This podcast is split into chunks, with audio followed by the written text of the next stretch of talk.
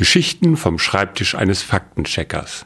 Geodokumentar Tobias Hamelmann heute über Sterne, die am Himmel stehen. Oder eben doch nicht. Aber fangen wir vorne an. Liest man die Bibel als Geschichtsbuch, ergeben sich eine ganze Menge Fragen. Wo zum Beispiel war das Paradies? Oder wie ist Jesus übers Wasser gelaufen? Welcher Fisch hat Jonas nun wirklich verschluckt? Das meiste wird bei wissenschaftlicher Betrachtung für immer im Dunkeln bleiben. Anderes kann man zumindest zu erklären versuchen. So auch das eindrucksvolle Himmelsphänomen, dem drei Könige aus dem Morgenland nach Bethlehem gefolgt sind. Es geht um den Weihnachtsstern. Der Stern hat den heiligen Königen den Weg geleuchtet. Aus ihrer Heimat weit im Osten bis nach Jerusalem und dann nach Bethlehem. Dabei stand er still am Firmament, strahlte hell und kündete von der Geburt des Erlösers. So sagt es jedenfalls zusammengefasst das Matthäusevangelium. Ich zitiere kurz. Da Jesus geboren war zu Bethlehem in Judäa zur Zeit des König Herodes, siehe, da kamen Weise aus dem Morgenland nach Jerusalem und sprachen, wo ist der neugeborene König der Juden? Wir haben seinen Stern aufgehen sehen und sind gekommen, ihn anzubeten.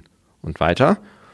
Und siehe, der Stern, den sie hatten aufgehen sehen, ging vor ihnen her, bis er über dem Ort stand, wo das Kindlein war. Hm, ein merkwürdiger Stern. Erst steht er da also irgendwo im Westen von den Königen aus und hängt über Jerusalem rum, und dann führt er sie plötzlich nach Süden, nach Bethlehem. Eine Vielzahl von Astronomen und anderen Wissenschaftlern haben sich damit beschäftigt, was dieser Stern wohl wirklich gewesen sein könnte. Und jetzt gerade ist die richtige Zeit, sich diese Theorien mal anzuschauen. Ein kleiner Faktencheck also. Zugegeben, nicht von mir, also nur zusammengetragen. Erste Theorie. Der Stern war eine Supernova. Ein explodierender Stern kann ganz schön hell sein und durchaus als ungewöhnliches Himmelsphänomen auffallen. In antiken Quellen wird hin und wieder von solchen Supernovae erzählt, also von ihrer plötzlichen Leuchtkraft. Ist eine Sonne explodiert und hat den Königen den Weg gewiesen? Hm, unwahrscheinlich. Ein so helles Phänomen wäre ganz sicher auch anderen aufgefallen.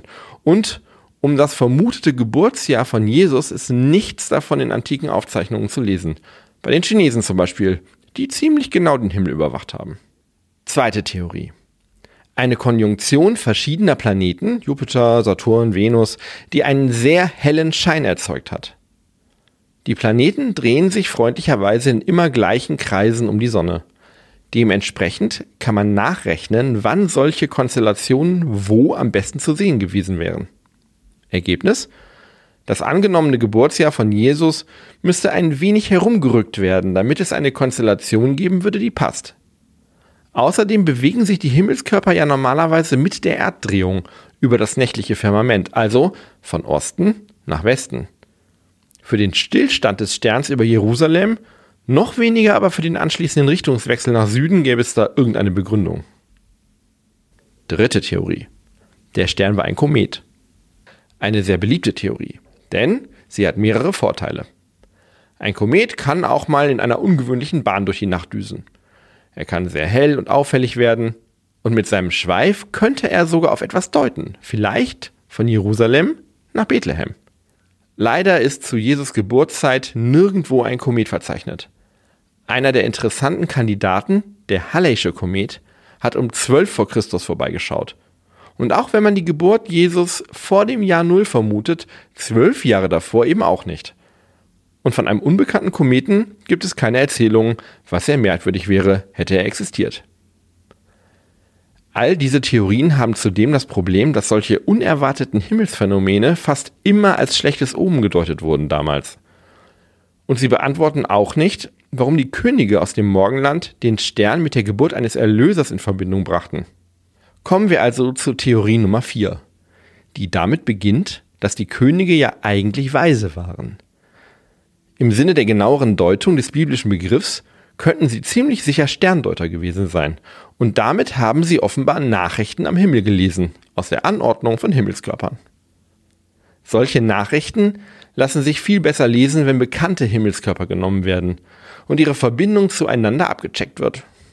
In diesem Sinne könnte, so vermuten es einige Wissenschaftler, der Stern von Bethlehem eigentlich nur eine besondere Konstellation am Himmel gewesen sein – Kein deutlicher Einzelstern, sondern quasi ein Geburtshoroskop, dem die Weisen nach Westen und dann nach Bethlehem gefolgt sind, weil sie den Lauf der Sterne und Planeten eben so gedeutet haben.